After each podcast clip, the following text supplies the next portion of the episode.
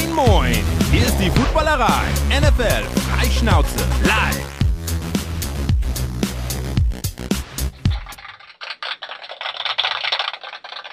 Hallo und herzlich willkommen an diesem Montag in Woche 8. Ja, es ist schon wieder Woche 8. Es ist irgendwie, weiß ich gar nicht, was das schon wieder soll. Äh, ich habe gehört, heute ist irgendwo auch Halloween. Äh, Remo hat vorhin schon angekündigt, dass äh, es eventuell bei ihm klingeln könnte. Also wundert euch nicht. Ähm, wie gesagt, ähm, ich sitze hier alleine. Man sieht es, man kennt es, aber ich bin nicht alleine. Manche nennen ihn den Eiergeier, für die anderen ist er das Gesicht der medizinischen Abteilung der Footballerei in Berlin. Äh, hallo Remo. Äh, musstest du heute arbeiten, sag mal? Oh, wow. Natürlich musste ich heute arbeiten. Warum denn? Glaubst es gibt Feier, es gibt gesetzliche, es gäbe gesetzliche Feiertage in Berlin? Wo komm, kämen wir denn dahin? Ja, hast auch wieder recht. Ne? Ja. Berlin, hat ja, Berlin hat ja eh keine Kohle, dann äh, kann man wenigstens fleißig, fleißig arbeiten, fleißig Eben. schaffen. Ne? Ja, sehr gut. Vorbildlich, das freut mich. Und ähm, etwas weiter südlich ist dabei das erste Mal bei uns hier in der Montagssendung, wenn ich mich jetzt nicht ganz stark täusche. Äh, man kennt ihn wahrscheinlich von unserem äh, Kooperationspodcast mit dem Kicker, Icing the Kicker, vom Kicker, Michael. Moin, Michael, schön, dass du dabei bist. Hi, Sebastian. Freut mich auch sehr, das erste Mal jetzt dabei zu sein. Ähm, jo, hab's mir auf dem Dachboden bei meinen Eltern heute mal gemütlich gemacht. Man sieht es wahrscheinlich ein bisschen. Äh, die Lampe ist hell, aber äh, ich hoffentlich auch. Und ich hab Bock. Das ist schön. Das freut uns. Äh, die, auch ein Hallo und ein Moin an alle auf YouTube und auf Twitch und an alle Leute, die uns im Podcast hören später. Ähm, ihr kennt das Ganze, äh, ihr beteiligt euch bitte gerne immer im Chat. Wir haben da ein Auge drauf und gehen da auch gerne drauf ein. Äh, wir haben es vorhin einmal ganz kurz angerissen im, im Vorgespräch. Da müssen wir einfach nochmal drüber sprechen. Was war denn das gestern mit dem Game Pass? Was sollte das? Remo, was, wie kann das angehen? Ja, ich, du, ich weiß es auch nicht. Ich war, ich wollte auch auf dem Handy gucken, also es war ja zwischendurch, ging gar nichts. Ich weiß nicht, ob es bei, bei allen so war, aber was ich dann, also nachdem ich die App in, deinstalliert hatte, neu installiert hatte, Update gemacht habe, Handy ausgemacht habe und es immer noch nicht ging, bin ich dann auch mal auf die schlaue Idee gekommen, auf Twitter zu gucken, weil Twitter hat immer die Antwort. und, ähm, da war. Das ist immer ja, die richtige, aber immer eine Antwort, ja. nicht mal, ja. Aber zumindest, wenn irgendwer, wenn man sich aufregen kann über irgendwas, dann kann man das auf jeden Fall auf Twitter und wenn sich da genug Leute aufregen, dann kann man davon ausgehen, dass man nicht der Einzige mit einem Problem ist. Ähm, ja, deswegen, ich weiß auch nicht, war dann anderthalb Stunden knapp, glaube ich, dass nichts ging, ne? Und mhm. auch pünktlich zum Anpfiff. Ja, Witzigerweise, ich habe genau dasselbe gemacht wie du. Also wirklich original. Handy aus, App neu installiert, rumgeflucht, keine Ahnung, was da los war. Und es war ja äh, anscheinend auf allen Geräten so. Irgendwann äh, durfte man dann doch mal wieder dabei sein, aber da hatte man dann, glaube ich, also ich glaube, äh, fast in allen Spielen schon die erste Halbzeit fast verpasst. Ähm, gut, bevor wir einsteigen und uns äh, auf die Spiele von gestern stürzen, äh, möchte ich noch ein paar interne Dinge äh, ansprechen.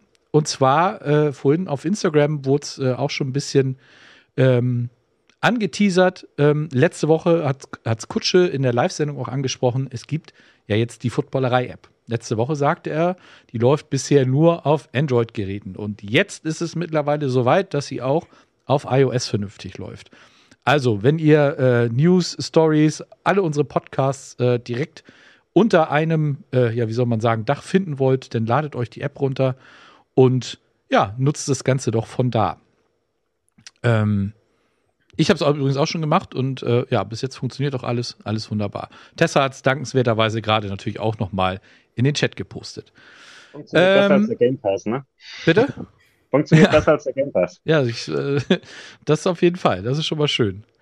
Ähm, am 20.11. Termin, Termin, Termin für alle äh, in Hamburg und Umgebung und auch eventuell die Reisefreudigen unter euch steigt äh, die nächste Auflage der Live-Watcherei. Und zwar mitten auf dem Kiez im City Hotel Monopol. Ähm, das läuft genauso wie beim letzten Mal ab. Ähm, Ticket kostet 3,20 Euro und für diese 3 Euro, also 20 Euro, 20 Cent sind Bearbeitungsgebühr, wenn ich mich jetzt nicht ganz stark täusche. Und die drei Euro, die äh, sind natürlich nicht für umsonst. Ihr bekommt dafür ein großes Köpi oder alternativ auch ein alkoholfreies Getränk. Und ihr könnt dann mit uns zusammen in geselliger Runde äh, wieder die Red Zone schauen. Ähm, und ich denke, da freuen wir uns wieder auf einen entspannten, lustigen Footballabend mit vielen Gleichgesinnten. Ähm, und äh, der letzte Termin, den wir noch haben, ist äh, der 13.11. Ne, das, ihr wisst alle, das ist das NFL-Deutschlandspiel in München, wo wir natürlich auch alle vor Ort sind. Remo guckt schon ganz freudig äh, in großer Vorfreude und Erwartung. Und äh, wie ihr das vielleicht noch aus unser, von unserem London-Trip kennt, wollen wir auch dieses Mal wieder ein kleines Tailgating machen. Zusammen mit Köpi in Stadionnähe wollen wir ab 10 Uhr an dem Sonntag uns treffen. Genaue Location wird natürlich noch bekannt gegeben, aber da würden wir uns natürlich sehr freuen, wenn ihr wieder vorbeikommt äh, auf ein frisches Köpi mit uns zusammen äh, einstimmen auf das Spiel Buccaneers gegen Seahawks in der Allianz Arena. Äh, ich will gegen alle da draußen will ich Cornhole spielen vor dem Spiel. Ja, ne? Ja. Das ist ja schon mal eine Ansage. Also ne? bringt äh, Zeit und Lust mit. Remo hat Bock. Ja. Wir haben alle Bock. Also ich glaube, wir haben wirklich alle Bock auf, auf die München-Geschichte. Ne? Also Michael nickt auch fleißig. Das wird ja. bestimmt super. Wenn jetzt hoffentlich in den nächsten ein, zwei Tagen meine Kicker-Akkreditierung bestätigt wird, dann freue ich mich noch. ja, die Daumen sind gedrückt. Das äh, kann ich sehr gut verstehen. Da, da ist ja. alles nicht einfach dieses Jahr. Ich glaube, für London äh, hat man gefühlt, hätte man Tickets ohne Ende kriegen können. Ja. München alles eine Katastrophe. Aber ja. gut, dafür haben wir ja die Chance, den vielleicht besten Quarterback der NFL live in München zu sehen. Und ich meine nicht Tom Brady. ja. genau, gut.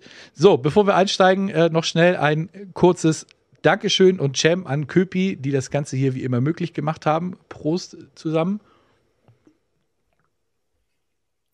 Und dann lass uns mal loslegen. Yes. Und äh, du hast es gerade schon angerissen, Remo. Ähm, müssen wir uns vielleicht tatsächlich bei Geno Smith entschuldigen? Ähm, weil ich habe so ein bisschen das Gefühl, dass äh, außer Pete Carroll und Greg Rosenthal vom, vom Around the NFL Podcast niemand so sehr an Geno Smith geglaubt hat wie die beiden. Das ist für mich echt unfassbar. Ich glaube, niemand dachte, dass der die Antwort auf Quarterback sein könnte, nachdem sie Russell Wilson ja äh, abgegeben haben. Aber jetzt äh, stehen sie einfach mal 5 zu 3 kommen also mit einem Winning Record nach München, nicht so wie die Bucks. Und äh, ja, haben gestern auch die Giants echt mal gut, gut vernascht. Oder wie, wie siehst du das, Remo? Ich muss wirklich Abbitte leisten. Ich habe mich lustig gemacht über die Seahawks. ich habe mich lustig gemacht über Geno Smith. Ich habe mich über die komplette Situation da lustig gemacht. Dabei, und da das ist wenigstens schön. Die eine Person, über die man sich immer noch lustig machen kann, ist Russell Wilson. Das lasse ich mir auch nicht nehmen. Aber der ist, jetzt nicht mehr, der ist jetzt nicht mehr bei den Seahawks. Und Geno Smith, also wirklich, meinen allergrößten Respekt, alle abgeschrieben und dass man überhaupt auf die Idee kam, da aus Seattles Quarterback Room ein Quarterback Battle machen zu wollen vor der Saison, war schon dafür muss man sich entschuldigen, glaube ich, sobald man nur gesagt hat, ja, man, mal gucken, wer startet, Drew Lock oder Geno Smith. Ich glaube, es war von, von vornherein intern immer Genos Job und jetzt sehen auch alle warum. Und fairerweise muss ich auch sagen, wenn Geno Smith bei den 49ers wäre, dann wären sie in der Form ein absoluter Super Bowl-Kandidat, weil der Mann kann ja, und das hätte ich ja nicht für möglich gehalten, aber der hat einen Deep Ball und der ist auch so genau mit seinem Deep Ball. Es ist, also Geno Smith spielt wirklich den perfekten Football für das System, was, was Pete Carroll spielt. Und auch, er würde auch sehr gut passen. Also hier nochmal, Gino, tut mir leid, wenn dein Vertrag ausläuft, wenn da irgendwas unklar sein sollte in Seattle, dir das Wetter nicht passt oder sonst irgendwas. Sprich doch mal mit Kyle Shanahan. Ja, ich ja. glaube, ich, ich, ich stimme ein in meine Entschuldigung. Also, wenn du gerade vom Quarterback-Battle sprichst, ich hab's, also ich habe mich ja so dermaßen getäuscht. Ich habe ja wirklich gedacht, dass Drew Lock starten wird äh, in, in der Saison. Also ich war mir sogar sicher. Also ich dachte, der ist, der ist jung, der hat noch, der hat noch Upside und man muss halt auch sagen, Geno Smith war ja in seiner bisherigen äh, Zeit als Starter wirklich schlecht. Also er war ein wirklich schlechter NFL-Quarterback. Und dann ist halt bisschen interessant auch diese, dieser Aspekt Erfahrung, ne? Ähm, sieben Jahre war er, glaube ich, Backup. Wir sehen dieses Phänomen ja schon ab und zu mal, ne? Früh gescheiterte QBs die dann eine Wiedergeburt kriegen, war bei Ryan Tannehill so ein bisschen in der Form auch so. James Winston hat bis zu seiner Verletzung bei den Saints dann auch wesentlich besser gespielt als bei den, bei den Bucks am Anfang. Also es ist halt ein Faktor, den man gar nicht unterschätzen kann. Ne? Ähm, also wenn wir jetzt auch wieder sehen, die jungen Quarterbacks, Zach Wilson, Kenny Pickett, die haben ihre Probleme und Geno Smith, der halt jetzt die Erfahrung hat, der lang genug hinter guten Quarterbacks auch gesessen ist, eben wie Russell Wilson, da hat er sich vielleicht einen Deep Ball abgeschaut, wer weiß. Ähm, und jetzt ist halt die Frage, ne, bleibt das Starter nächstes Jahr? Was denkt ihr? Also Seahawks werden ja einen hohen Draft-Pick wieder haben, weil sie ja den Broncos-Pick wahrscheinlich haben, ne? witzigerweise. Mhm. Aber eigentlich hat, eigentlich hat Gino genug gezeigt, jetzt schon, um, um, um das Team vielleicht nächstes Jahr auch anzuführen. Ne? Auf jeden Fall. Ja, also wenn, wenn dieses Team die Playoffs schafft, und das ist in der NFC ja alles andere als unmöglich, auch mit dem, mit dem ähm, Schedule, der noch kommt, dann können sie ja nicht weg von Gino, weil der hat dann einen erheblichen Anteil daran. Und ich glaube auch, dass er mittlerweile schon die Herzen der Fanbase gewonnen hat.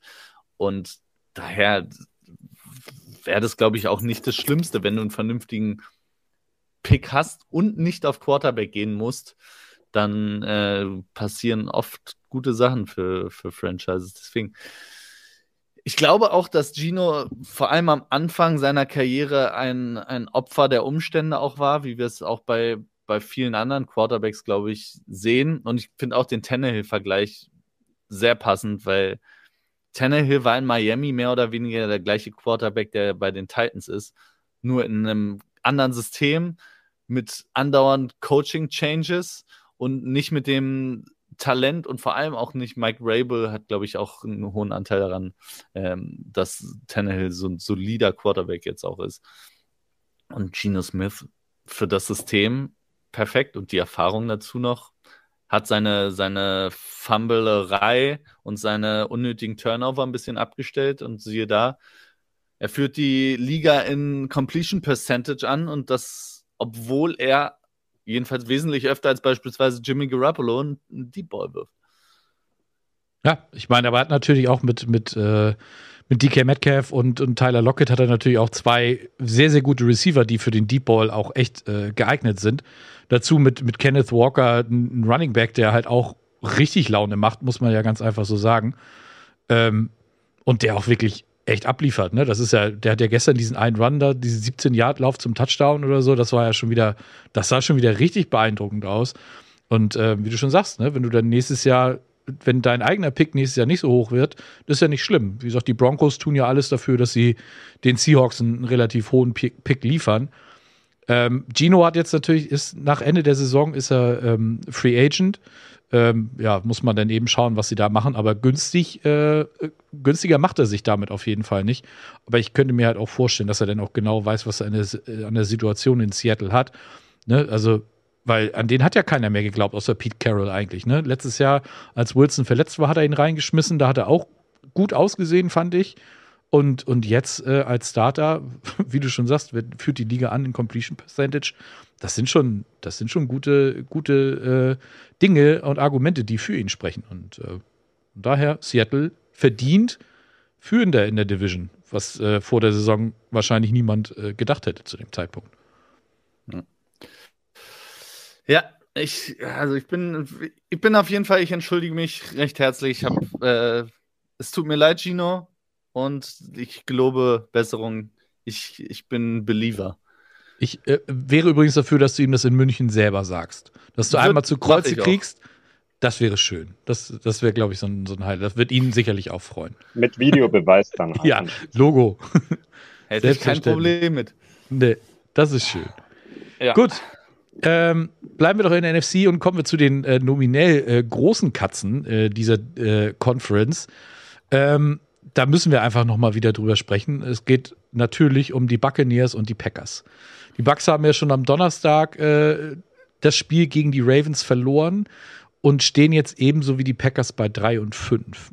Das heißt, dass Tom Brady das erste Mal in seiner Karriere, das muss man sich mal vorstellen, im 23. Jahr äh, eine derartige Bilanz aufweist. Hat, das hatte der einfach noch nicht. Und das, wenn man sich das mal vor Augen führt, ist einfach nur irre. Gut, äh, jetzt am Freitag hat Giselle die Scheidung eingereicht. Vielleicht ist das Ganze auch so ein bisschen so ein Grund, warum es nicht so richtig rund läuft bei den Buccaneers. Das äh, könnt ihr mir ja gleich nochmal beantworten. Aber ähm, auf der anderen Seite müssen wir natürlich auch, wenn wir schon jemanden hier haben, der es mit den Packers hält, ne, Michael, müssen wir auch über die Packers sprechen, die gestern Abend im Sunday Night Game in Buffalo in Western New York zu Gast waren und dort mit 17 zu 27 verloren haben. Also das ähm, und ich hatte das Gefühl, dass die Bills so in der zweiten Halbzeit eigentlich mit komplett angezogener Handbremse gespielt haben. Oder wie, wie habt ihr das gesehen? Ja, also ja. es war ja so ein bisschen, war ja so ein bisschen äh, bezeichnend, dass sie, glaube ich, 17 Punkte in Rückstand sind und noch dermaßen den Ball laufen, äh, als gäbe es nichts anderes, weil diese Offense halt nichts anderes kann momentan. Ne? Also mhm. Aaron Rodgers hat kaum Zeit, einen Ball zu werfen, weil die Line nicht blockt und es ist halt kein Receiver offen, das ist das Hauptproblem. Ähm, ich fand's trotzdem, trotz allem, auch wenn es natürlich, äh, auch wenn sie von vornherein chancenlos waren, war es eine leichte Leistungssteigerung nach diesen Katastrophenleistungen, zuletzt zumindest. Also gerade gegen die Commanders, das war ein Armutszeugnis meiner Meinung nach. Äh, jetzt stehen sie halt bei drei und fünf. Äh, nächste Woche dann Must-Win-Spiel gegen die Lions. Aber danach Cowboys, Titans und Eagles. Also wenn du da halt nochmal zwei von drei verlierst, was angesichts der aktuellen Leistungen absolut nicht unrealistisch ist, dann war es es ja eigentlich schon fast mit den Playoffs. Und ähm, ja, also du hast einfach gesehen, die Bills sind eine ganz andere Kragenweite gerade als die Packers. Die Packers sind absolut kein Spitzenteam mehr, was in den letzten beiden Jahren waren. Ähm, auch einfach gerade was in der Offense, was die Qualität angeht. Die Defense underperformed äh, schon die komplette Saison, gerade gegen den Run. Ich meine, die die Bills sind ja nun wirklich kein Team, was einen Ball gern laufen, aber gegen die Packers hat es halt doch geklappt. Ähm, auch Singletary, glaube ich, mehr Yards als äh, gefühlt in den letzten drei Spielen zusammen. Ähm, ja, also wenn nicht äh, was Entscheidendes in den nächsten, wie lange ist es noch bis, bis zur Trade Deadline? Bis 20 Stunden oder so, mhm. 20 Stunden etwa. wenn da nichts passiert, äh, dann sehe ich relativ schwarz statt grün-gelb.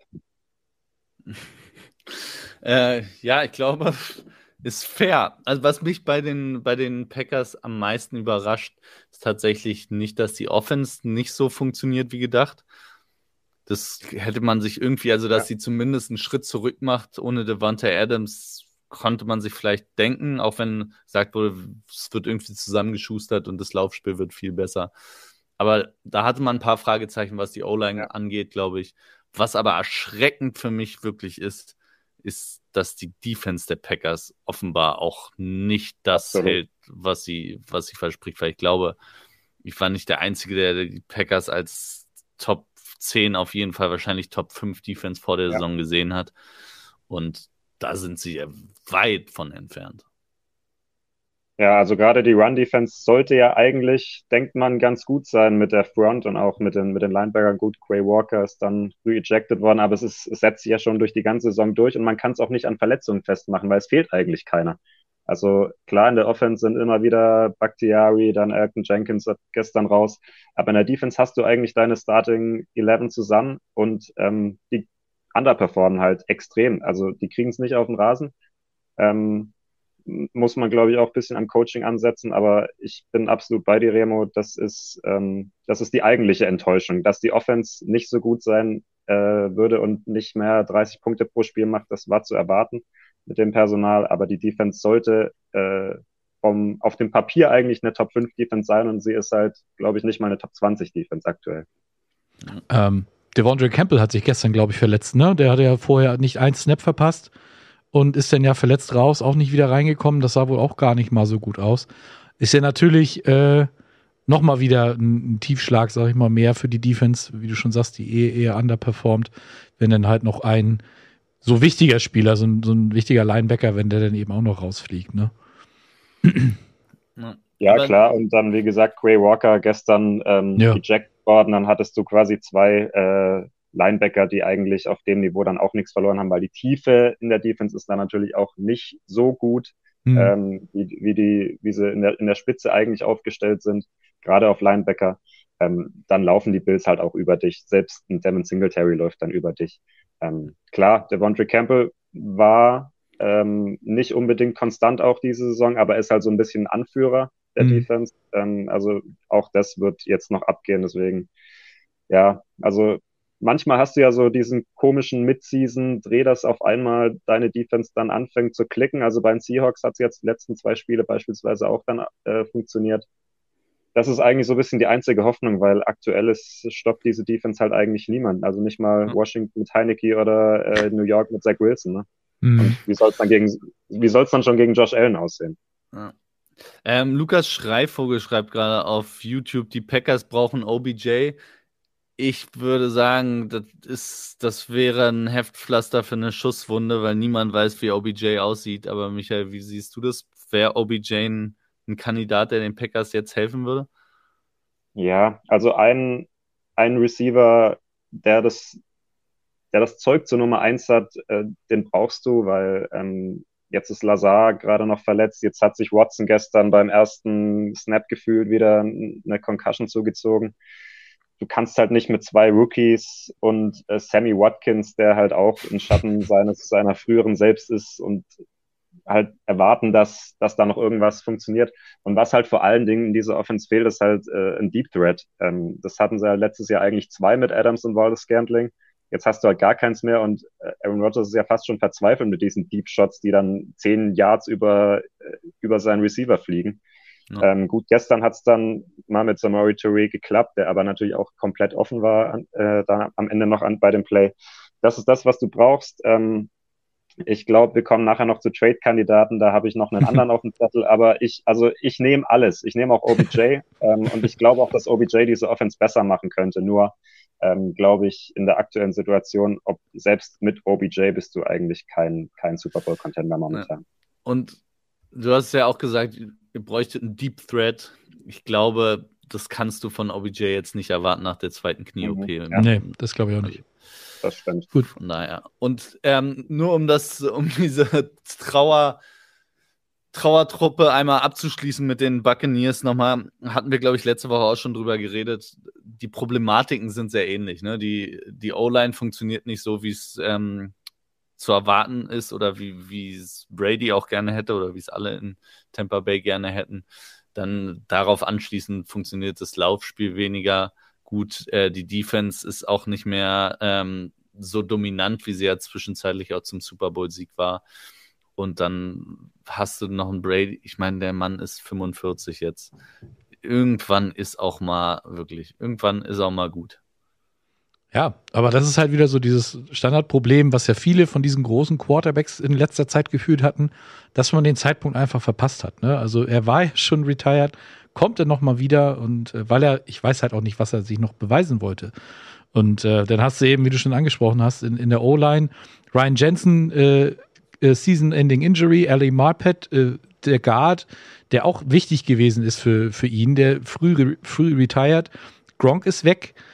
Dann Chris Godwin kommt aus seiner Verletzung zurück und ist halt auch noch nicht wieder so der, der Alte, der, der er mal war.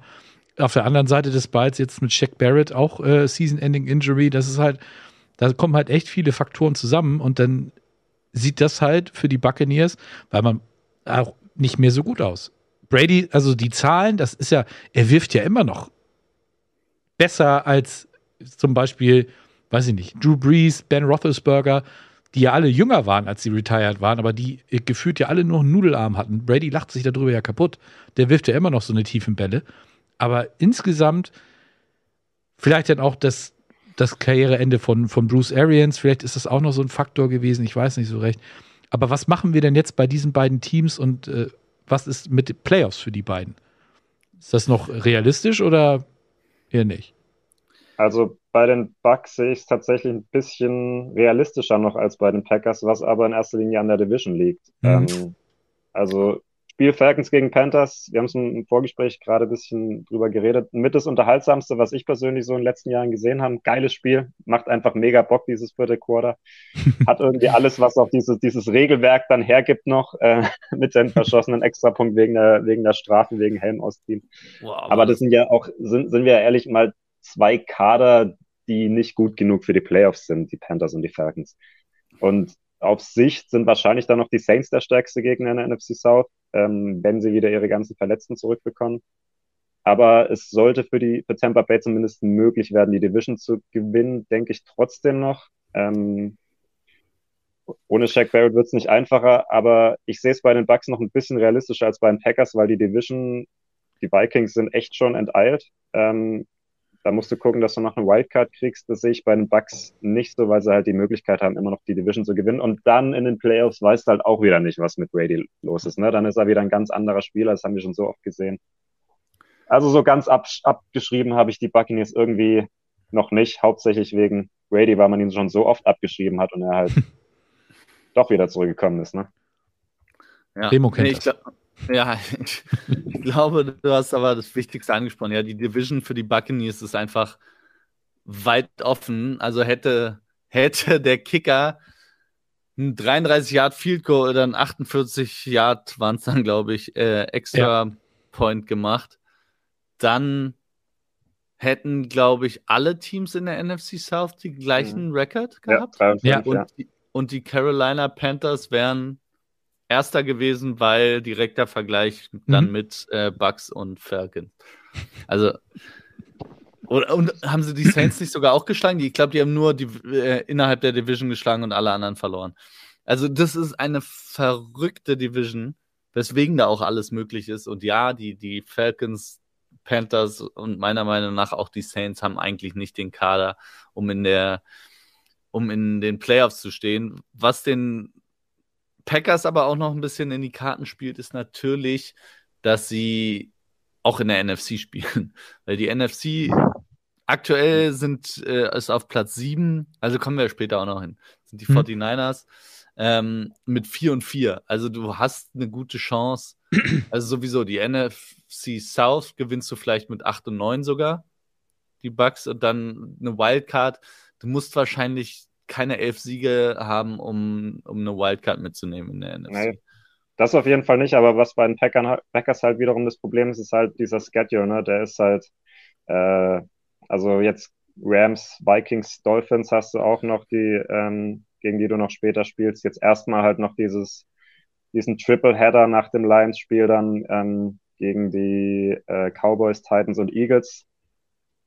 Also da musst du schon dich deutlich, deutlich, deutlich steigern, um aus den sechs Spielen noch fünf Siege, die du wahrscheinlich brauchst, äh, zu holen. Klar, Lions, Bears kannst du dann immer gewinnen wieder, aber das ist so ein bisschen, der, der Schedule hat es halt schon in sich bei den Packers. Wenn du zum Beispiel den vergleichst mit dem der Eagles oder so, das ist halt auch ein, ein Unterschied wie Tag und Nacht. Ähm, und das ist ein bisschen das, was mir Sorgen macht. Ich glaube schon, dass eine Leistungssteigerung, wenn du jetzt vielleicht auch noch eine Trade machst äh, und die Defense auf Zack kommt, äh, dass du ein paar Spiele gewinnen kannst, aber es sind halt auch keine leichten Gegner, die du jetzt noch bekommst. Die leichten Gegner hattest du im Prinzip.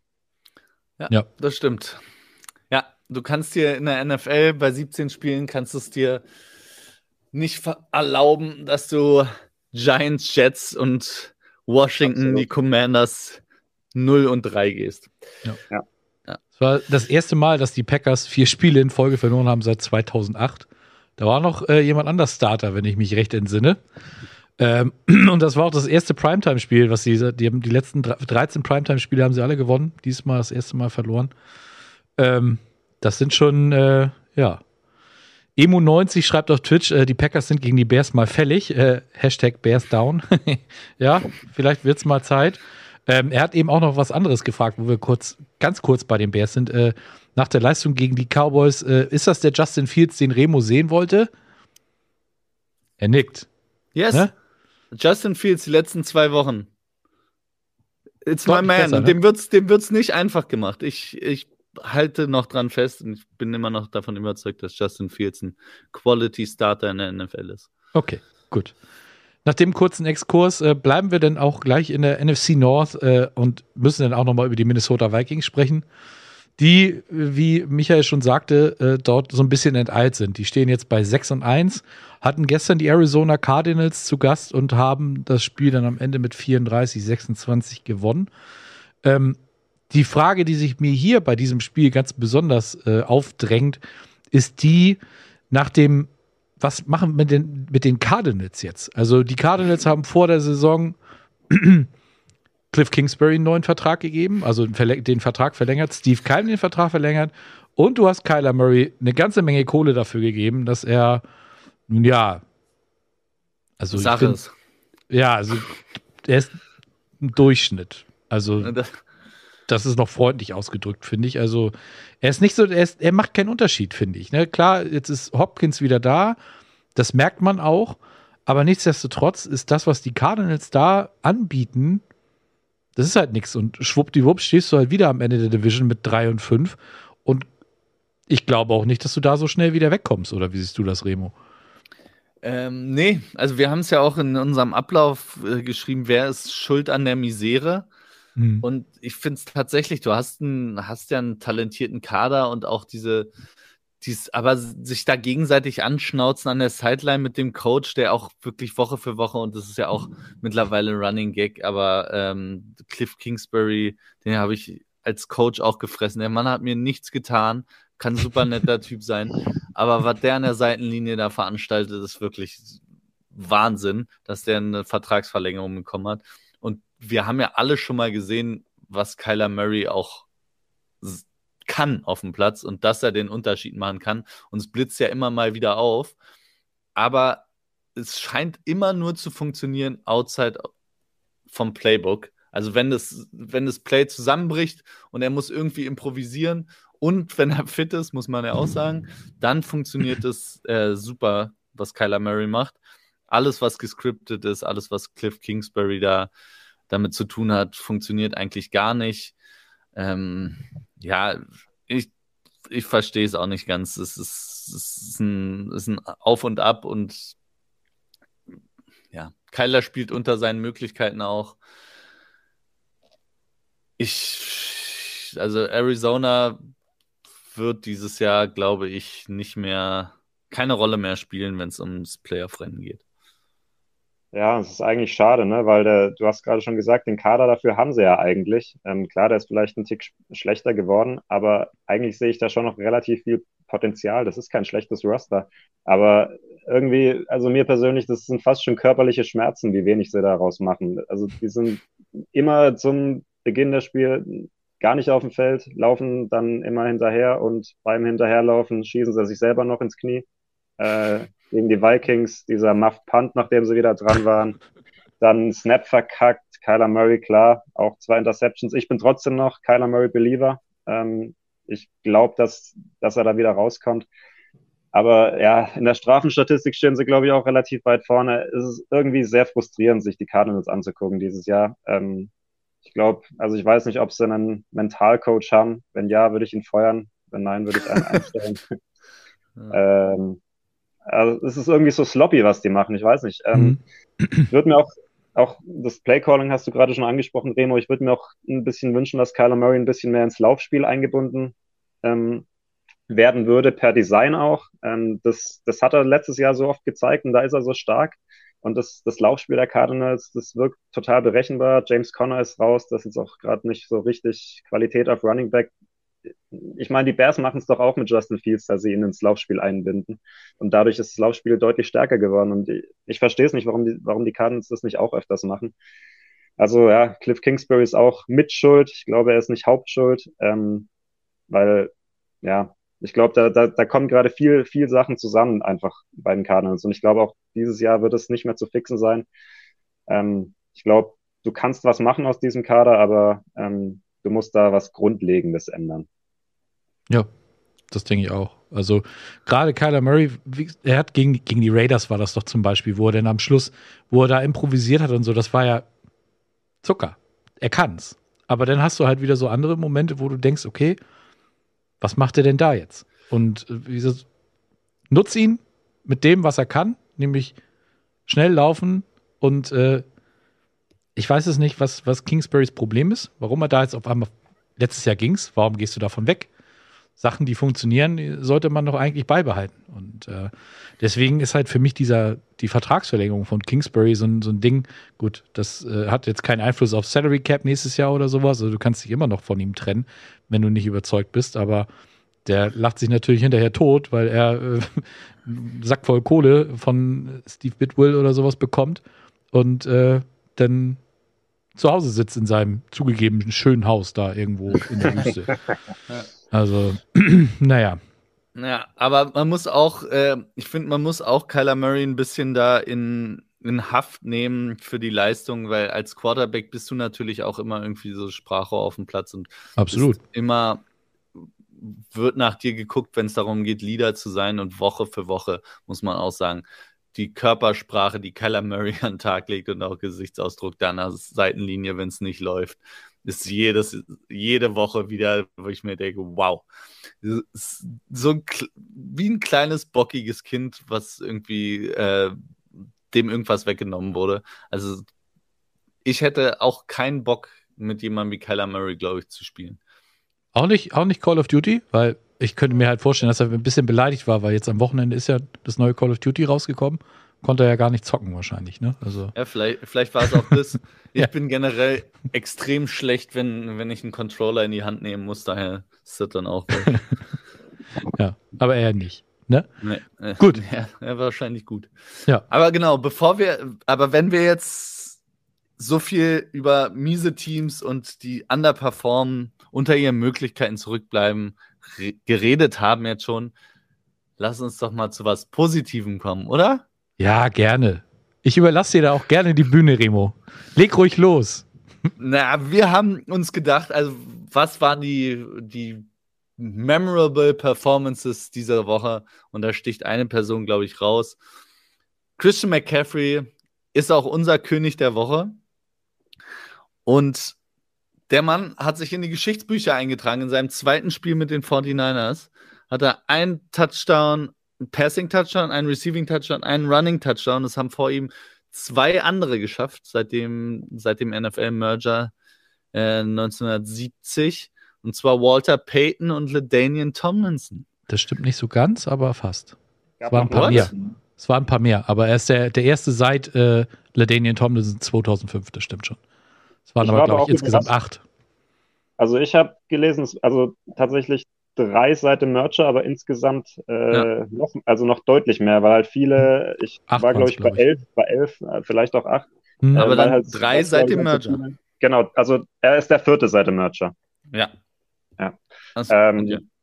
Es gab äh, noch einen Patriots Receiver, ähm, den, dessen Namen ich jetzt allerdings ja. auch wieder vergessen habe. Ähm, auf jeden Fall war ich überrascht, dass es doch so viele waren. Aber da waren halt viele, also gerade in den 60ern, 50ern NFL halt, gab es halt viele von diesen eierlegenden Wollmilchsäulen, ne, die dann doch äh, mehr als eine Position spielen konnten, weil sie einfach die besten Athleten halt, halt auf dem Feld waren. Ähm, aber umso, umso krasser, also ich, mich hat es echt überrascht, dass es dann doch so viele waren, weil das ist ja, also welche Position spielst du denn überhaupt, wenn du, wenn du das machst? Und ähm, umso, umso äh, cooler, dass es noch Leute gibt, die dann auch, auch alles drei irgendwie können. Also auch der, der Receiving Touchdown, den fängt ja auch nicht jeder Running Back, ne? Ähm, den fängt auch ja. nicht jeder Receiver. Ja, genau. das stimmt. Ja. Also, also ähm, ich glaube, auch aus meiner Sicht einmal, man kann auch immer noch, also ein Spiel ist ja jetzt nicht gleich ähm, für den ganzen Trade eine Rechtfertigung, aber zumindest das, was jetzt gezeigt wurde bei dem Spiel, lässt einen zumindest hoffen, dass Chris McCaffrey eben doch, wie, wie die große Hoffnung war, perfekt in das System passt, weil Shanahan kann den natürlich wirklich einsetzen, wie er Bock hat und er kann sich da die verrücktesten Sachen ausdenken. Und ich glaube, der war auch sehr, sehr aufgeregt nach dem Trade in seinem Kämmerlein. Und äh, bin gespannt, wie das aussieht, wenn, wenn Debo dann auch noch zurückkommt, Juszczyk auch. Also ich habe ja, habe ich letzte Woche, glaube ich, auch schon gesagt, wenn die dann alle wenn du Debo, Juszczyk, Kittel, Ayuk und McCaffrey und meinetwegen noch Mitchell gleichzeitig auf dem Platz hast, was und, und es kann immer noch ein Passing Down sein. Es ist, es ist absurd, was die, was die machen können jetzt. Auf, außer ein Deep Pass wird es wahrscheinlich nicht werden, weil ähm, Chris McCaffrey auch lustige Statistik. Der Touchdown-Pass war erst der dritte Touchdown-Pass, der über 20 Yards äh, in der Luft getravelt ist seit 2020. Und die anderen beiden, die, ähm, also einen hat Trey Lance geworfen und den anderen CJ Beathard. Also Jimmy Garoppolo hat noch keinen Touchdown-Pass über 20 Yards in der Luft geworfen. Ich, ich habe noch gelesen, dass er auch nur einen Pass überhaupt outside the numbers über mindestens 30 Yards hatte und McCaffrey hat es quasi im zweiten Spiel schon eingestellt, diesen, diese irre. Statistik. Ja. Ja, wie du schon sagst, Remo, also gerade weil jetzt auch äh, George Kittle, der ist mir jetzt auch, ich hatte irgendwie das Gefühl, dass der auch äh, abgetaucht war. Der ist mir die letzten paar Spiele jetzt auch äh, mal wieder aufgefallen. Der scheint jetzt ein bisschen seine Verletzungssorgen und so, das hat er jetzt anscheinend hinter sich gelassen und dadurch wird er natürlich auch wieder zu einem unfassbar wichtigen Faktor in diesem 49ers-Spiel. Macht natürlich auch wieder viel mehr Spaß so, ähm, weil Kittel ist halt ist ein geiler Typ und äh, ein richtig, richtig guter Tight End.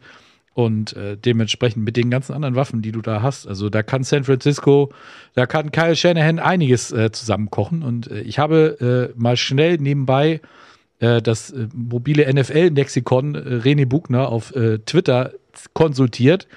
Er, er war der sechste Spieler in der Super Bowl-Ära. Äh, LaDainian Tomlinson, David Patton, Walter Payton, Herman, Harmon Wages und Dan Reeves sind die anderen. Also bis zurück ins Jahr 1967 geht das Ganze. Also ist schon eine ganz äh, eine, eine besondere Leistung, würde ich sagen, was er da gestern ge gezeigt hat. Und sicherlich gab es auch noch andere Kandidaten. Äh, Derrick Henry habe ich gehört. Ähm, äh, Devonta Smith, äh, sah, äh, nee, nicht Devonta Smith, die AJ, AJ, AJ Brown. Brown. sah wohl auch ganz gut aus, habe ich gehört. Und äh, ja, also, aber trotzdem, ich denke, dass mit CMC gerade so kurz nach dem Trade, das hat er durchaus verdient. Ich glaube auch. Und man muss ja fairerweise, man kann sich über Jimmy Garoppolo auch ähm, lustig machen und auch zu Recht.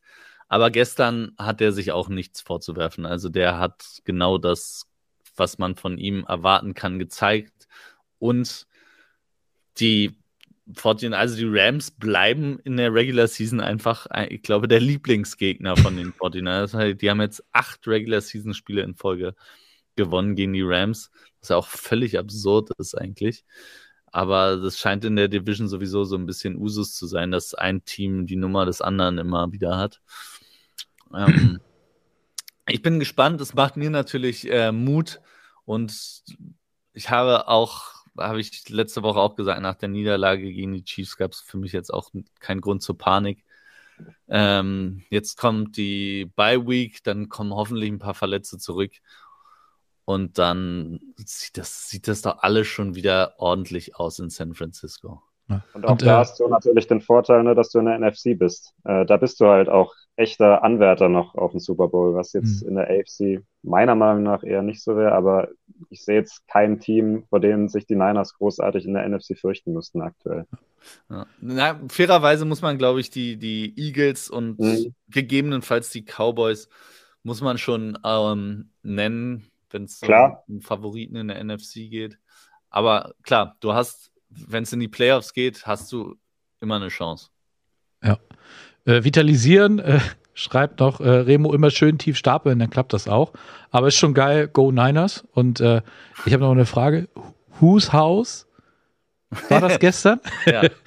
Nicht Rams Haus, würde ich sagen. Also wenn man sieht, wie viele rote Jerseys da in diesem Stadion gewesen sind, ah, das ist echt bitter, ne? So ein LA-Team und dann kommt da irgendeine Gästemannschaft und übernimmt einfach dein Stadion. Und nicht nur bei den Chargers, sondern auch bei den Rams. Also.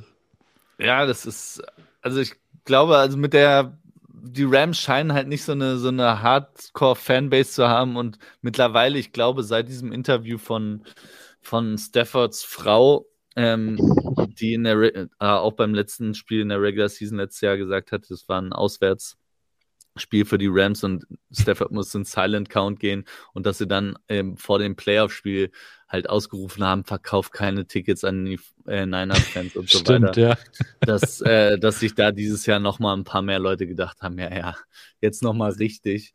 ich glaube, es waren tatsächlich, waren ja fast 80 Prozent schienen da vor den Niners-Fans zu sein. Also es war ja wieder so, dass es, äh, wenn die Rams Offense auf dem Platz stand, war es so unfassbar laut.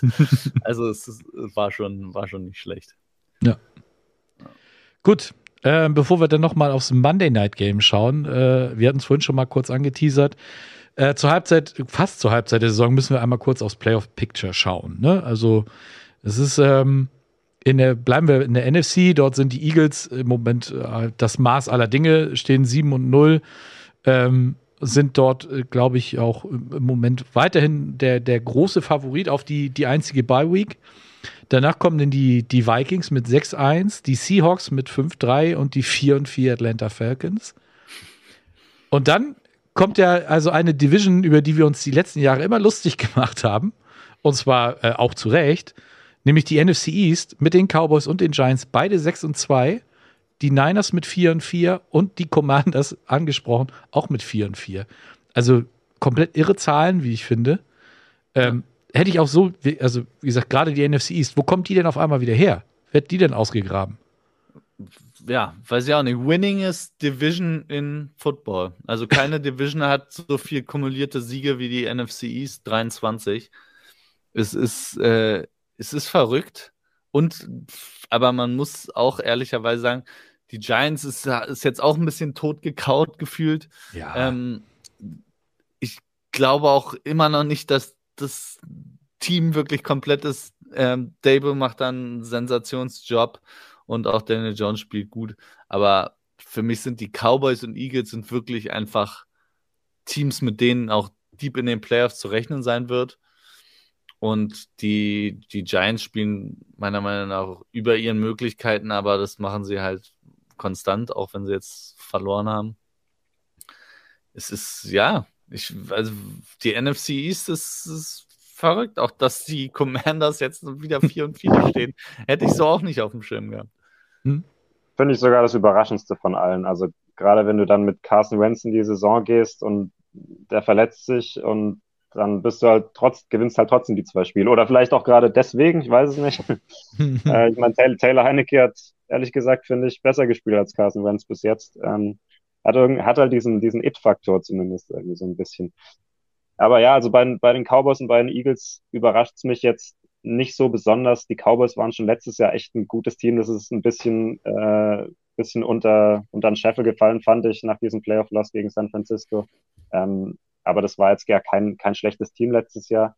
Und die, die Eagles haben halt mega aufgestockt. Trotzdem, dass sie 7-0 stehen, hätte ich überhaupt nicht erwartet, da bin ich ehrlich. Ähm, aber ja, die, die größere Überraschung sind für mich halt auch die Giants. Ähm, aber die finden halt irgendwie Wege, die Spiele zu gewinnen. Und die Commanders auch jetzt wieder irgendwie doch am Ende noch mit diesem weiten Heineke auf Terry McLaurin Pass. Ähm, das war in, in, der Vergangenheit ja oft genau andersrum. Ne? Da die Eagles gerade oder auch die Commanders immer mal wieder gut gewesen für so zwei, drei Spiele, wo du denkst, wie können sie das eigentlich verlieren? Und jetzt denkst du auch bei den Eagles ab und zu hauptsächlich, aber bei den Giants oder bei den Commanders, die haben sie es jetzt gewonnen. Ne? Ähm, mhm. So kann es halt manchmal umschlagen. Ne? Und jetzt Winningest Division in Football hat, glaube ich, auch niemand getippt vor der Saison. Nee. Habt ihr ein Team, was ihr, wenn ihr dieses Playoff-Picture gerade seht in der NFC, ein Team, wo ihr sagt, die, die stehen zwar aktuell in den Playoffs, aber die sehe ich nicht. Und auf der anderen Seite habt ihr ein, ein Team, wo ihr sagt, die, die packen es noch. Ja, in der NFC ist es halt mit den Falcons relativ einfach. Also ja. die hätte ich halt da nicht gesehen. Und da könnte es dann halt, äh, da muss man die Buccaneers natürlich wieder nennen. Es ist einfach und langweilig, aber äh, nichtsdestotrotz, es ist für mich äh, das naheliegendste. Klar, die, die Giants könnten natürlich auch noch wieder rausrutschen, aber alle Teams hinter den Commanders haben halt einen negativen Rekord. Und da wird es dann schon schwer, wenn du mit 6 zu 2 gestartet bist, da noch wieder rauszurutschen. Also von ja. daher für mich äh, Atlanta und, und Tampa Bay, die, da eventuell noch die Plätze tauschen könnten. Ja, also bei, bei, bei, dir auch? Ja, bei den Giants musst du natürlich, haben wir ja gerade schon drüber geredet, musst du noch ein bisschen abwarten, ähm, aber 6 und 2 ist eine Ansage.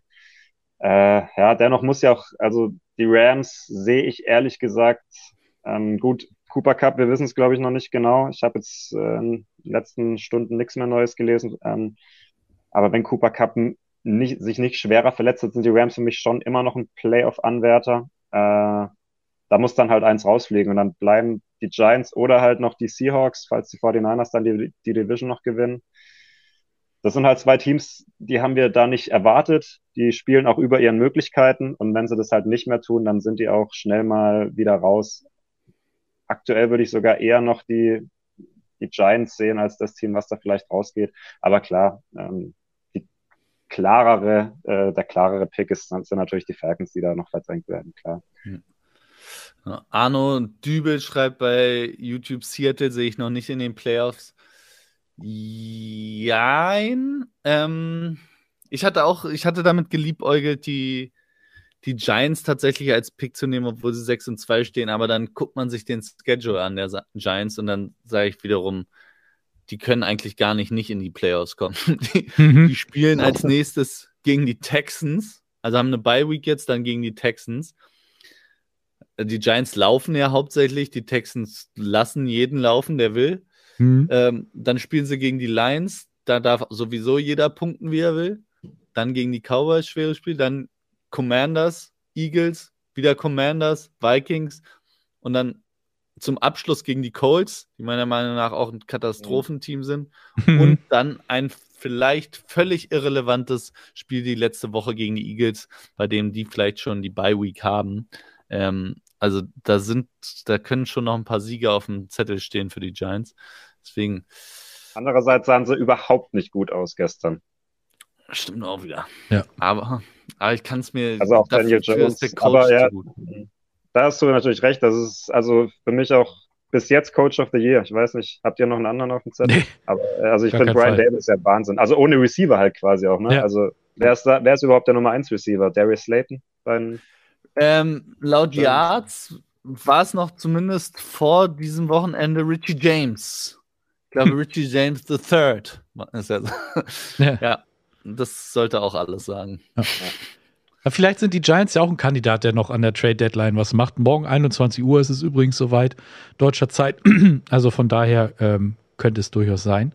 Genau. Ähm, gestern gab es auch wieder dieses schöne Meme, äh, die Giants sind das schlechteste 6 zu 1 Team äh, der NFL und dann aber ihr habt von mir gehört, ne? So dieses Jack mhm. Sparrow-Ding, also fand ich wieder herrlich. Also da, dafür ist Twitter ja immer, immer richtig gut. Ja. Ähm. Und bei äh, Seahawks Rams muss man natürlich auch noch sagen, die spielen noch zweimal gegeneinander. Also die mhm. können sich noch gegenseitig äh, schön die Köpfe einhauen. Und mal gucken. 49ers sind natürlich auch noch nicht äh, durch, sehen aber einigermaßen stabil aus und haben äh, auch nicht die schwerste Division. Das hätte man vor der Saison auch vielleicht auch anders gedacht. Genau. Gut. Schauen wir mal schnell rüber in die AFC. Dort äh, sind die Buffalo Bills äh, für mich das Maß aller Dinge. Also äh, auch in der gesamten NFL sind die für mich ganz, ganz weit vorne. Auf Platz zwei stehen die, die Titans im Moment, die ich da nicht gesehen hätte vor der Saison, vor den Chiefs. Die hatten jetzt aber Bye Week und die beiden spielen am Wochenende gegeneinander. Das wird, glaube ich, das Spiel vom Wochenende. Titans gegen die Chiefs. Also da geht es natürlich auch nochmal um richtig viel. Und ähm, auf Platz, also das vierte, der vierte Division führende sind im Moment die Baltimore Ravens. Und danach kommen dann die Jets, die Dolphins, die Chargers und Bengals. Und dann sind da noch die Patriots, die mit einer ausgeglichenen Bilanz auch noch relativ gut dran sind. Die Colts sind, ich weiß nicht, wie sie es hingekriegt haben, 3, 4 und 1 auch noch irgendwo da. Alles andere kann man, glaube ich, komplett unter den Teppich kehren, oder? Mittlerweile glaube ich ja. Also man muss mal gucken. Ähm, interessant wird jetzt auch noch ähm, morgen oder Quatsch, heute Nacht äh, Bengals Browns. Die kriegen ja Deshaun Watson tatsächlich irgendwann zurück. Ähm, weiß nicht, ob die dann, ob sie dann schon raus sind aus dem Playoff-Rennen oder nicht. Aber sie sind für mich eher ein Anwärter als die Colts, ehrlich gesagt, auf die Playoffs. Die Browns. Ja. Ja, gut. Punkt für dich, auf jeden Fall. Also so wie die Colts spielen. Äh, von Jacksonville hatte ich mir viel, viel mehr erwartet. Ähm, von den Broncos, gut, bin ich so, so ein bisschen, da denke ich mir, ist auch immer diese Memes, ich weiß nicht, ob ihr die kennt, wo einer immer bei meinem eigenen äh, weiß ich, bei meiner Hochzeit und dann im Jogginganzug und dann beim Downfall von Russell Wilson im Anzug. So gefühlt, das bin ich.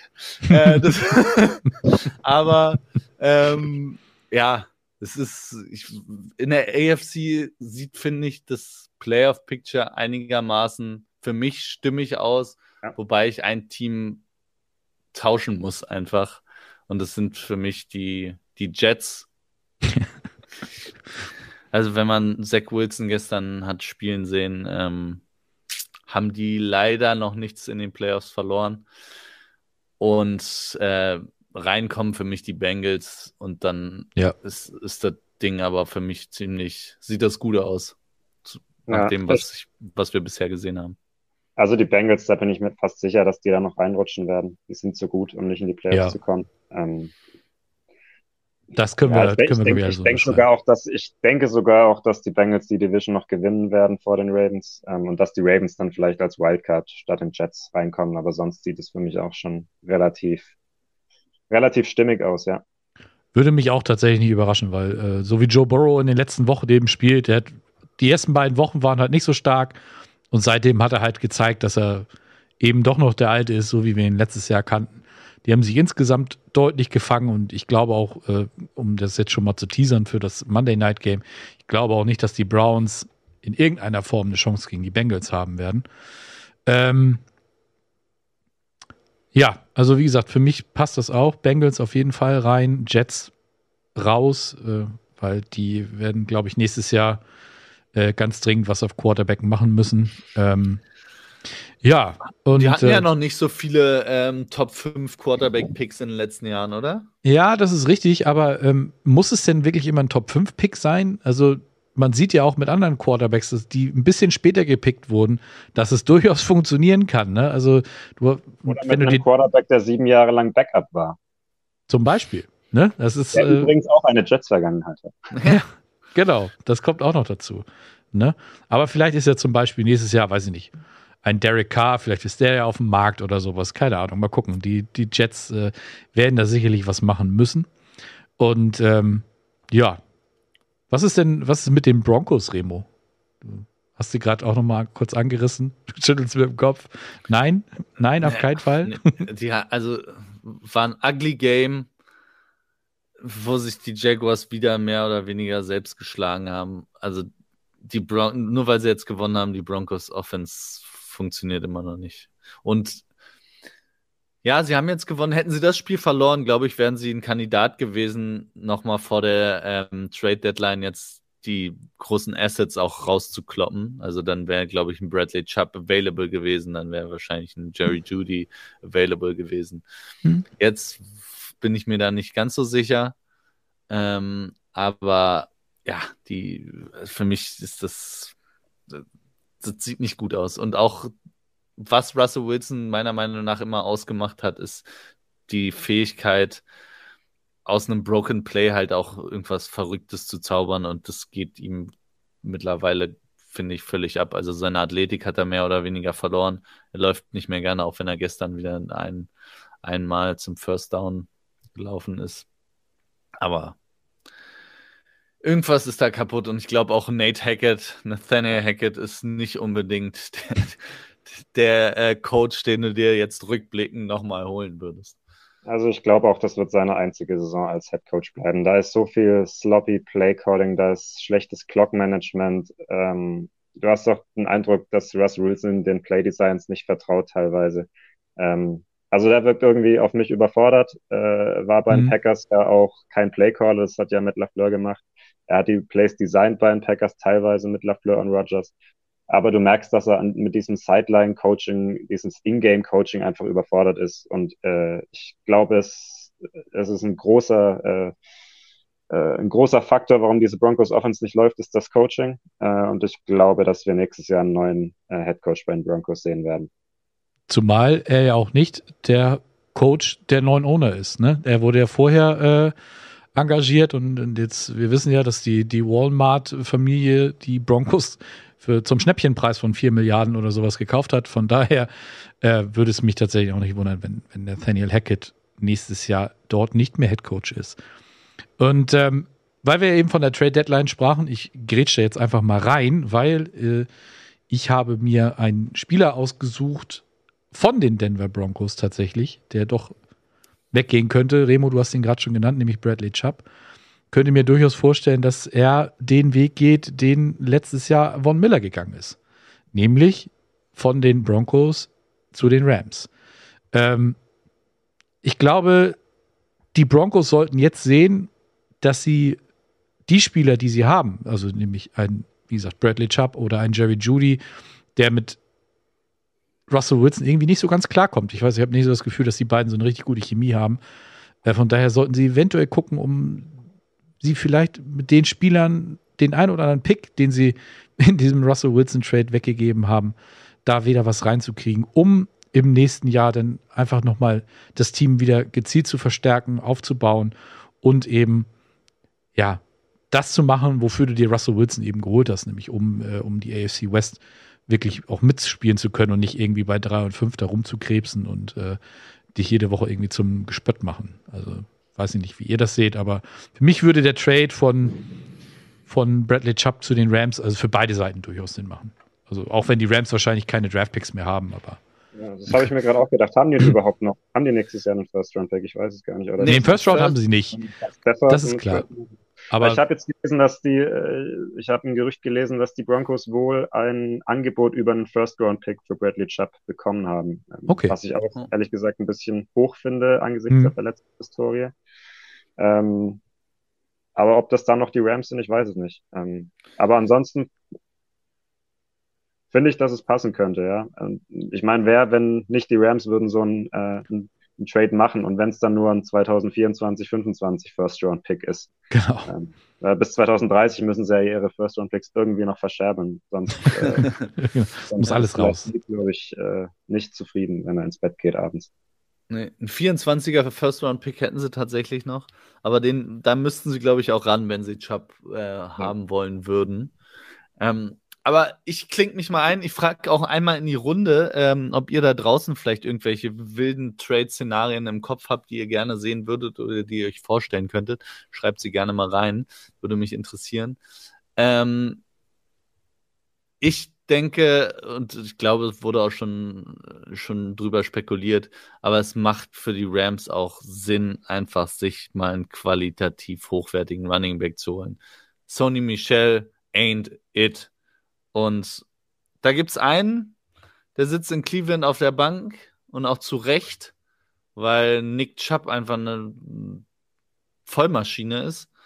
Ähm, aber Kareem Hunt, warum nicht den? Der hat eh nur noch ein Jahr Vertrag. Die Browns nutzen ihn nicht wirklich oder nutzen ihn nicht so sehr, wie er sicherlich selbst auch gerne ähm, genutzt werden würde. Und die Rams haben zumindest einen Second- und einen Third-Round-Pick. Wahrscheinlich reicht ein Third-Round-Pick einfach. Wer sagt nein? Rams Third-Round-Pick an die Browns und kriegen dafür Kareem Hunt. Wer sagt nein? Ich glaube niemand. Ich glaube, du kriegst Kareem Hunt vielleicht sogar noch günstiger. Könnte ich mir vorstellen. einen Viertrunden- und einen Sechstrunden-Pick oder sowas zusammengenommen. Ähm, naja, das ist das Problem. Vierten und fünften haben sie auch schon nicht mehr. Sie auch schon nicht mehr, okay.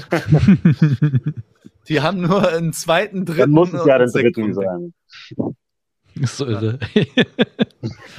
äh, ich habe aber, äh, wo du gerade von Kareem Hunt gesprochen hast, ich habe so ein, so ein ähnliches oder ein Gerücht habe ich gelesen, äh, was die Miami Dolphins anging dass die Dolphins wohl ähm, Interesse an Jack Conklin und Kareem Hunt haben und dafür dann unter anderem Mike Gesicki abgeben wollen würden. Ähm, bleibt auf jeden Fall spannend. Also Kareem Hunt ist, denke ich, ein Name, der, der überall ähm, aus den genannten Gründen von Remo äh, im Gespräch ist, was äh, ein Trade angeht. Klar, Rams, ich meine, die haben natürlich auch noch einen Cam Akers, der ja vor zwei Jahren oder so gar nicht so schlecht aussah. Gut, aber da weiß keiner, was mit dem ist. Daryl Henderson, von dem habe ich auch seit 100 Jahren nichts mehr gehört. Keine Ahnung. Also, hm. naja. Cam Akers ist halt seit seinem Achillessehnenriss, war es, glaube ich, ne, den er ja. hatte, nicht mehr der gleiche. Ne? Das ist halt auch so eine Scheißverletzung für einen Running Back. Da, mhm. Das ist True. halt, also ich glaube, ich habe kein, also ich glaube, dieses eine Playoff-Spiel letztes Jahr war noch äh, ganz in Ordnung. Aber sonst äh, es ist ja wie ein anderer Spieler. Also es tut einem ja fast schon weh, den jetzt zu sehen, wenn du weißt, wie er eigentlich mal drauf war. Mhm. Ja. Und Michael, bevor du deinen Trade raushaust, vielleicht einmal kurz aus der Community kam. Ähm, Bernd Kolb schreibt, Jets und Finns wollen laut Peter King Chubb. Kev Kev schreibt Brandon Cooks zu den Chiefs oder Grady Jarrett. Äh, B. K. schreibt Wide Receiver Brandon Cooks oder Nelson Aguilar zu den Packers und einen billigen Tight End. Ähm, was, was sagst du denn? Was wäre dann dein, dein Trade? Ja, jetzt, jetzt, jetzt, bin, jetzt hat mich die Community schon gespoilert, aber, aber stark, ja. Ähm, wenn ich jetzt hier schon als Packers-Fan auftrete, äh, dann will ich auch einen Packers-Trade und dann will ich Brandon Cooks. Ähm, ich denke, das ist diese angesprochene Mischung aus Nummer 1 Receiver und Deep Threat, die er verkörpert. Er hat auch wieder zwei, äh, zwei super Catches gehabt jetzt am Ende von Davis Mills. für die Texans. Äh, die Texans haben ja gesagt, das vielleicht noch zum Hintergrund, äh, dass sie wohl äh, bereit sind, äh, ihn zu traden. Und ja, wenn dir noch irgendwas an dieser Saison liegt als Packers, ähm, ich könnte verstehen, wenn du jetzt sagst, das wird nichts mehr mit dem Super Bowl, dann machst du diesen Trade natürlich nicht. Aber wenn du noch irgendwas siehst und äh, Front Office Front Offices sehen sehr oft etwas äh, in ihrem Team, dann musst du dich auf Wide Receiver upgraden. Ähm, du hast es, hattest jetzt, wie gesagt, Sammy Watkins, äh, Amari Rogers, den ich mittlerweile als Receiver auch schon aufgegeben habe, ähm, Samari Toure und, und Romeo Darbs.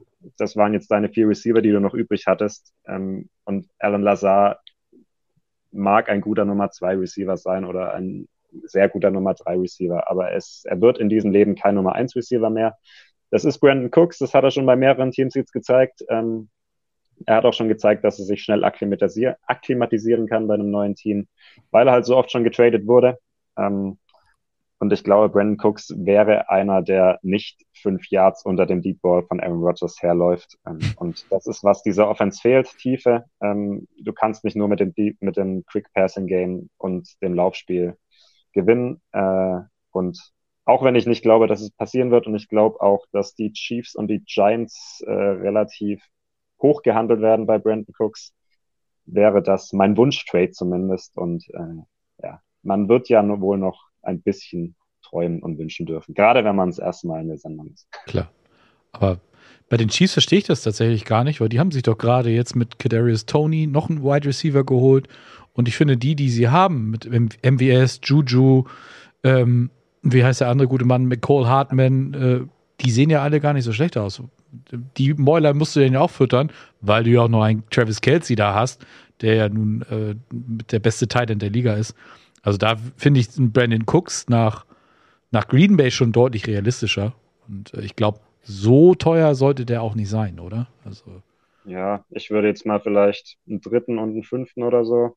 Ähm, das Problem ist halt, dass er glaubt, dass sein Vertrag, glaube ich, nächstes Jahr sehr teuer ist. Ähm, ich glaube, also allein das, das, die, die Draft-Picks, die kannst du investieren. Äh, mhm. Die solltest du auch investieren, wenn ähm, äh, Fünftrunden-Pick, ob der überhaupt das Roster schafft, weißt du nie. äh, und, ähm, Drittrunden-Pick kommt dann sowas wie Amari Rogers raus, weißt du auch nicht. Ähm, ich denke auf jeden Fall, dass, dass der Preis, was die, was die Draft-Picks angehen würde, nicht so hoch wäre. Ähm, du musst halt gucken, gehst du halt dieses Leihgeschäft ein, weil ob du ihn für nächstes Jahr noch bezahlen kannst, ist die andere Frage. Ähm, es wird, ein, ich glaube, 14 Millionen, das ist ein relativ teurer Vertrag äh, ab, nächsten, ab nächstes Jahr. Aber auch da solltest du drüber nachdenken, weil du brauchst diesen Nummer 1 Receiver. Du brauchst den, obwohl, auch wenn Aaron Rodgers vielleicht weg ist nächstes Jahr, brauchst du den. Und ähm, ich sehe bis jetzt nicht, dass einer von den jetzt vorhandenen Receivern Christian Watson ist halt ständig verletzt, du kannst ihn gar nicht evaluieren bislang. Ich sehe nicht, dass, dass du da einen hast und du brauchst aber einen und du kriegst nicht so leicht einen. Und wenn du einen Brandon Cooks kriegst, dann mach es. Dann mach es, Brian Gutekunst, ruf an. Ich äh, flieg rüber und fahre dann von mir aus persönlich von äh, Houston nach Green Bay hoch. Äh, ist eine gute Strecke. Mit der Schubkarre. äh, vitalisieren, äh, der Name begleitet mich jetzt hier gerade so ein bisschen auf Twitch. Der äh, ist der Einzige, der sich dort so ein bisschen aktiv im Chat beteiligt. Der hat noch, äh, ich glaube, das wird Remo aber nicht abnicken. Äh, äh ihn würde es nicht wundern, wenn Debo S. den Weg nach Green Bay findet. Remo guckt fassungslos. Also, ich glaube nicht. Was ist denn das für, eine, für ein Seitenhieb aus der Kalten jetzt hier? Nee, auf gar keinen Fall. Nee, warum sollte denn Debo weggehen? Der ist ja jetzt wieder happy. Ja, hat auch Kohle gekriegt, ne? Also von daher. Genau. Und das ist, dann hast du halt wieder dasselbe Problem in Green Bay, weil du hast in Green Bay eben mit diesem Rogers-Vertrag, den du in diesem, im Sommer jetzt verlängert hast, du hast damit dich so gehandicapt. Du hast es gerade schon angesprochen, du kannst dir wahrscheinlich nicht mal einen, einen Brandon Cooks leisten. Sonst hättest du ja auch einen Davante Adams bezahlen können. Ne? Hast du nicht gemacht. Du hast dich für Rogers entschieden, was man nach zwei MVP-Saisons auch irgendwo durchaus verstehen kann. Aber insgesamt ist das halt ein Deal gewesen, der dich äh, noch ein bisschen verfolgen wird mit, mit Rogers und, und allem, was da dran hängt. Ja, Bakhtiari hängt ja auch noch irgendwie mit drin, Stimmt. leider. Ähm, auch Jair Alexander ist bezahlt worden, wobei es da verständlicherweise mhm. war. Aber es war natürlich immer schon ein bisschen das Ding bei Rogers. Der hat nie den Paycut äh, genommen, wie es Brady oft getan hat. Äh, muss man ihm schon auch ankreiden, ne? weil er halt äh, über Jahre hinweg keine Defense hingestellt bekommen hat. Das lag zum großen Teil am Cap Space. Als dann ein bisschen was da war, haben sie es halt die letzten zwei, drei Jahre dann einfach in Playoffs versiebt, was unnötig war. Da, hätt, da hättest du, da hattest du dann Titelfenster. Da hättest du deinen Super Bowl gewinnen müssen. Ähm, und jetzt ist halt wieder dieser 50 äh, Millionen Vertrag, wo du dich fragst, wie du da noch äh, Qualität zusammenkriegen willst, wenn jetzt Devante Adams äh, weg ist. Und ja, wie gesagt, äh, selbst Brandon Cooks zu bezahlen, wird dann wäre nur möglich, wenn du dann meinetwegen in der Defense dann Einsparungen vornimmst. Dann geht der ganze Kreisel wieder von vorn los. Also es ist schwierig, aber Wide Receiver ist so eine wichtige Position und die Packers sind da zu schlecht besetzt. Du musst da was machen. Ja, verständlich. Ja, Emu90 schreibt, die Packers haben halt schlecht gehaushaltet, sind jetzt auf dem absteigenden Ast. Schauen wir mal. Gut. Ja. Kommen wir noch auf Monday Night äh, zu sprechen, einmal ganz kurz. Division-Duell, AFC North, Browns gegen Bengals. Ähm, ich habe da schon das gesagt, wovon ich ausgehe, dass, äh, dass die Bengals das Ding wohl äh, machen werden. Es wird dann wahrscheinlich einfach, wie es sein muss, anders kommen, aber für mich da die Bengals in der jetzigen Form der absolute Favorit, weil auch die, äh, die Browns, ähm, ja, ähm, wenn wir mal von Bradley Chubb, äh, Nick Chubb absehen, der ja wie immer ein riesengroßer Faktor ist, aber die Defense, die, die man auch so stark eingeschätzt hat vor der Saison, bis jetzt noch nicht so richtig äh, klickt und äh, ja, dann stehst du halt bei 2 und 5, wenn ich mich jetzt nicht ganz stark täusche. Und ähm, ja, wie gesagt, auf der anderen Seite eben die Bengals, die mittlerweile doch schon wieder aussehen wie die Bengals vom letzten Jahr.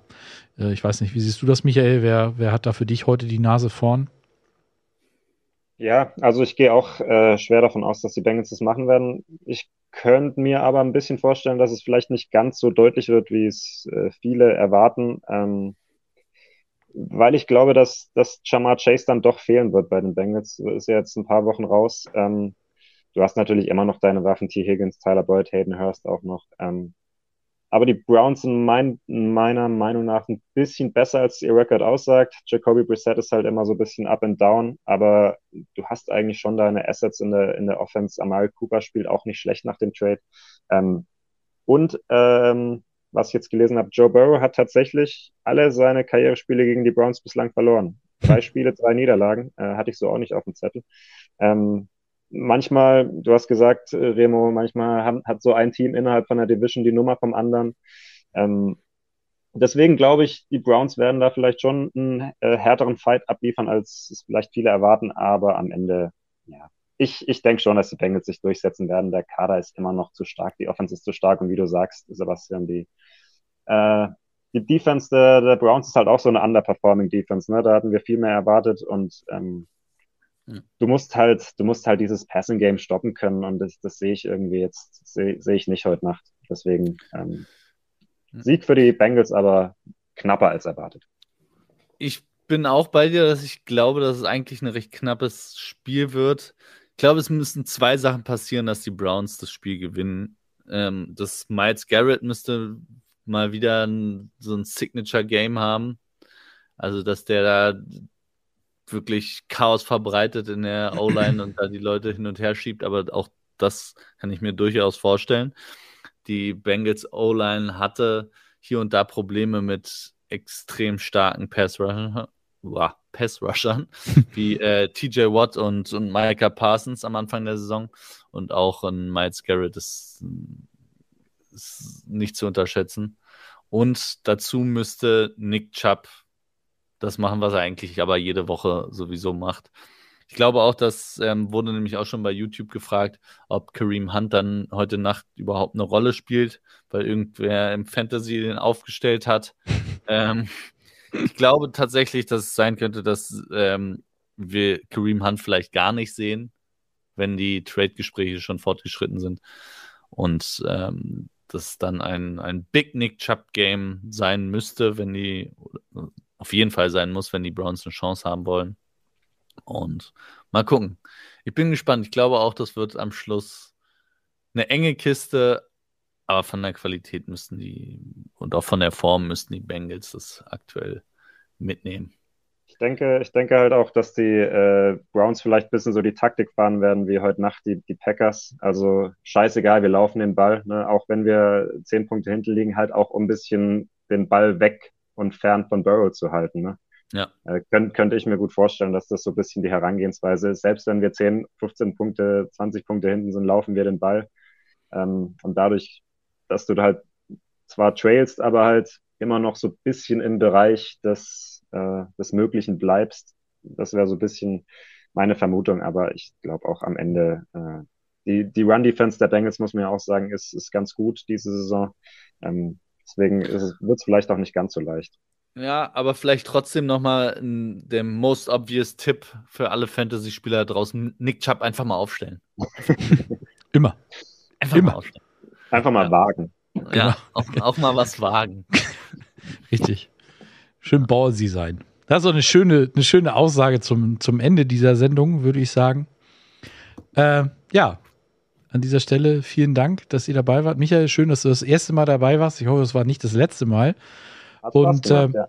Ja, sehr schön. Und denkt immer dran, ne? morgen geht's äh, denn früh direkt weiter. Flo wird das ganze Spiel im Frühstücksei dann mit einem Gast sicherlich wieder für euch aufbereiten. Äh, ich weiß gar nicht, ob es morgen Money Downs gibt. Ich habe da nichts gehört. Äh, ich weiß nicht, wie das bei dir ist, Remo, ob du da irgendwas weißt. Müssen wir uns überraschen lassen. Genau. Ne? Lasst euch überraschen, ob da was kommt. Mittwoch ist wieder Boulevardzeit und dann äh, ab Donnerstag. Donnerstag Icing the Kicker natürlich. Ganz genau. Am Donnerstag ist Icing the Kicker und Locker Room müsste auch kommen. Ihr wisst es, jeden Tag kommt was aus der Footballerei. Schaut in der App vorbei oder auf den üblichen Kanälen. Ihr kennt das Ganze. Wenn euch das gefallen hat, liken, teilen, kommentieren, Daumen nach oben da lassen und so weiter und so fort. Diese ganzen Sachen, die uns irgendwie helfen.